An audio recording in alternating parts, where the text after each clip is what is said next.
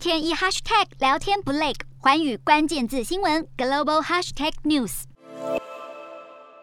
美国联准会周三升息两码，且排除未来一次升息三码的可能性，激励美股周三全面大涨。不过，在通膨和经济成长趋缓阴影下，美国十年期公债殖利率突破百分之三，创二零一八年十一月以来新高，导致美股周四再度全面大跌。道琼指数盘中更是狂杀超过一千点，吐光周三涨幅是二零二零年以来最惨单日表现。标普五百下跌百分之三点四六，纳斯达克更重挫百分之四点七，费半指数也下杀百分之四点六，四大指数全面跳水。美股四大指数全面收跌，道琼指数暴跌一千零三十六点零九点，收在三万两千九百九十七点九七点；纳斯达克重挫六百四十七点一六点。收在一万两千三百一十七点六九点，标普五百下跌一百五十三点三零点，收在四千一百四十六点八七点，费半指数狂泻一百五十八点二六点，收在三千零五点五三点。欧洲股市方面，因时差关系，欧股收盘时经历美股周三收盘飙升，因此激励欧股开盘上涨。但各大类股随后回吐涨幅，再加上为了抑制国内通膨现象，英国央行五号将基准利率提高一码至百分之一，这是英国自去年十二月以来第四次升息。